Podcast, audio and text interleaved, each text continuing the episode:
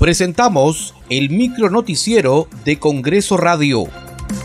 ¿Cómo están? Les saluda Danitza Palomino. Hoy es martes 30 de mayo del 2023. Estas son las principales noticias del Parlamento Nacional. En el segundo día de la semana de representación, congresistas de todas las bancadas realizan actividades en Lima y en el interior del país. El presidente del Congreso, José William Zapata, destacó la formación que vienen recibiendo las alumnas de la Escuela Técnica Superior Femenina de la Policía Nacional del Perú. Este centro está ubicado en el distrito de San Bartolo. Es muy importante que las damas en particular, todos en particular, hombres y mujeres, pero que las damas sean como las damas son firmes cuando quieren ser, ¿no? Y son de por sí este, firmes, que, que, lo sean siempre, deben ser siempre así. Por eso por delante de todo deben estar los valores, los principios, todo dentro de la línea correcta. Y así podrán dar el ejemplo a sus familias, a sus hijos.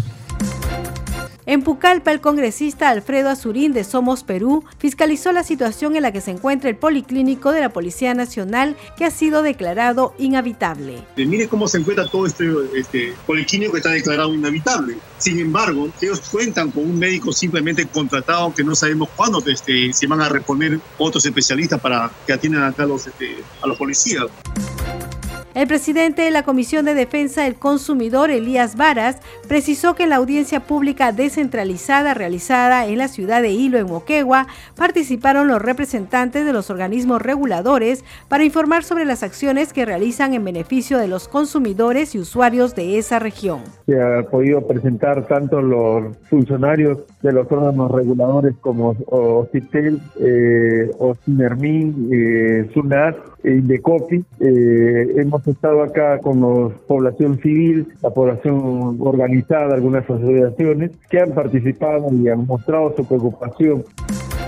La Comisión de Constitución organizó una mesa de trabajo en la cual se abordó el proyecto de ley sobre el fortalecimiento de la prevención y sanción del acoso de las mujeres en la vida política del país. En el evento sustentó su proyecto la congresista Ruth Luque de la bancada de Cambio Democrático Juntos por el Perú. Sí, en la, en la propuesta planteamos que sea no solamente de las mujeres que hacen vida política activa, o sea, es decir, que participan en partidos o que deciden ser candidatas, sino también estamos planteando que también esto pueda eh, prevenirse en el marco de quienes participan en organizaciones sociales.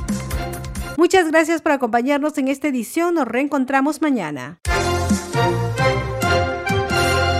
Hasta aquí el micro noticiero de Congreso Radio, una producción de la Oficina de Comunicaciones del Congreso de la República.